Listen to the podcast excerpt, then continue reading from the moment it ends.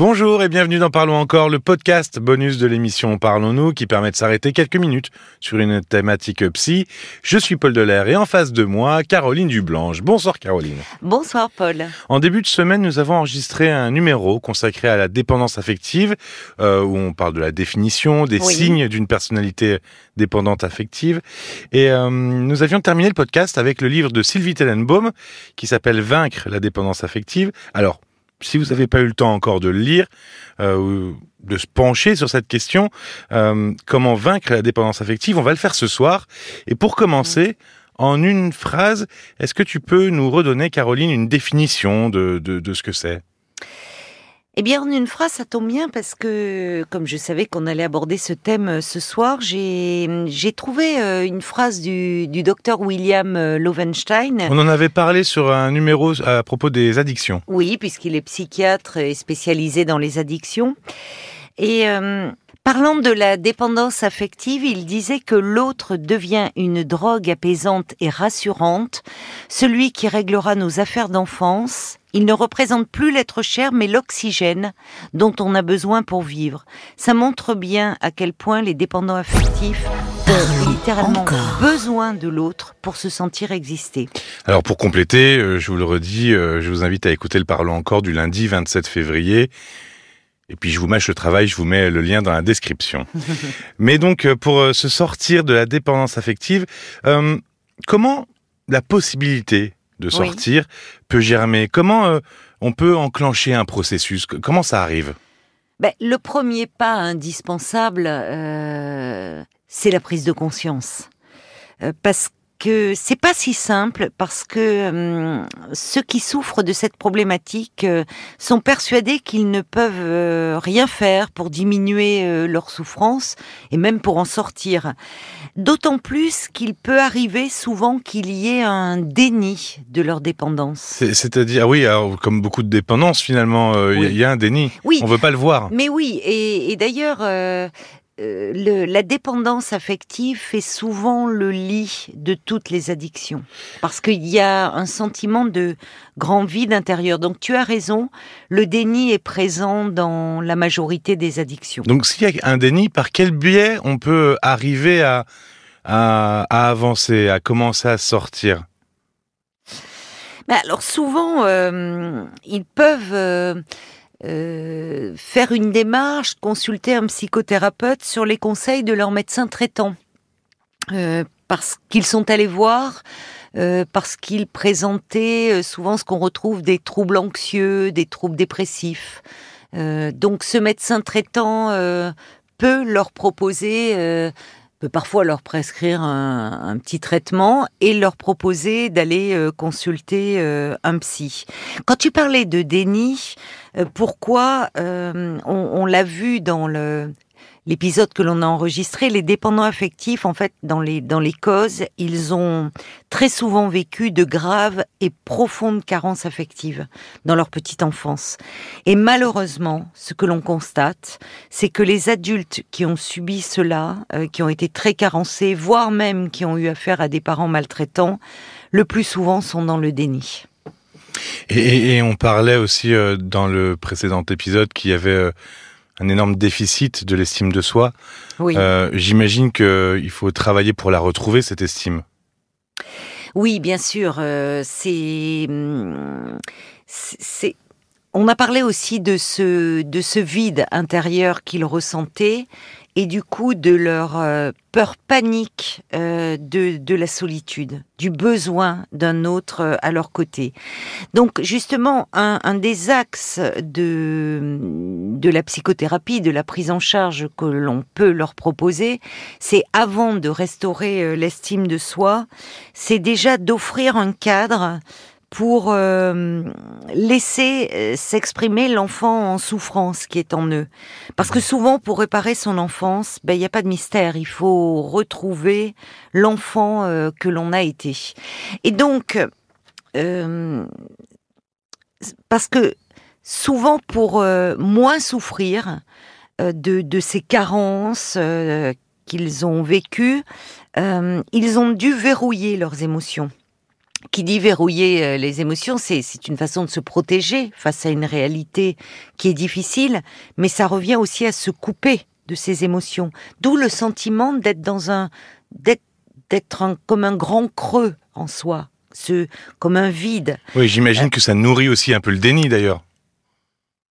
Euh, oui, oui, oui, parce qu'au fond, effectivement, ils en arrivent à ne plus savoir euh, ce qu'ils pensent et même ce qu'ils ressentent, puisqu'ils font toujours passer les besoins des autres avant leurs propres besoins. Euh, on, s'en souvient, les, dépendants affectifs, ils sont aussi dans une recherche effrénée d'amour, hein, parce qu'ils ne s'aiment pas. Et, donc ils vont chercher à l'extérieur, chez l'autre, ce qu'ils ne trouvent pas en eux. Donc le thérapeute doit déjà, dans un premier temps, les aider à identifier leurs émotions. Mm-hmm. À, prendre conscience euh, qu'ils sont habités par des émotions et leur permettre de, de les exprimer, de les mettre en mots. Donc, le fait de petit à petit se reconnecter à son intimité, à ses émotions, d'avoir accès à, cette intimité émotionnelle, ça permet peu à peu de combler ce vide qu'ils ressentent et de développer l'estime de soi, qui leur fait tant défaut, estime de soi qui va de pair d'ailleurs avec le respect que l'on se porte. Hein. Et parce que quand on se connaît mieux, euh, eh bien ça permet d'entrevoir ce dont on a réellement besoin. Et on finit, ils finissent par ne plus le savoir puisque ils sont tellement branchés sur l'autre pour remplir ce vide que euh, au, point de ne plus savoir, je, le répète, mais c'est ce qu'ils mmh. ressentent. C'est pour ça qu'ils ont du mal même à penser souvent par eux-mêmes. Ils s'en remettent à la vie euh, de l'autre. Or, et c'est là ce que peut offrir euh, le, cadre de la thérapie plus on se connaît, euh, plus on sait ce que l'on veut, ce que l'on désire, et donc moins on subit l'influence des autres.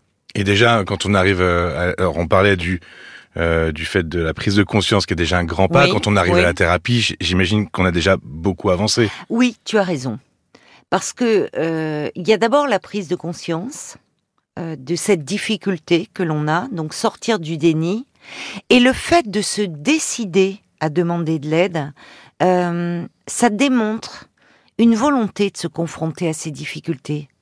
Et ça, ça demande du courage. On l'oublie trop souvent, et c'est valable d'ailleurs dans, dans toutes les démarches de thérapie. Souvent, malheureusement, c'est assimilé à de la faiblesse.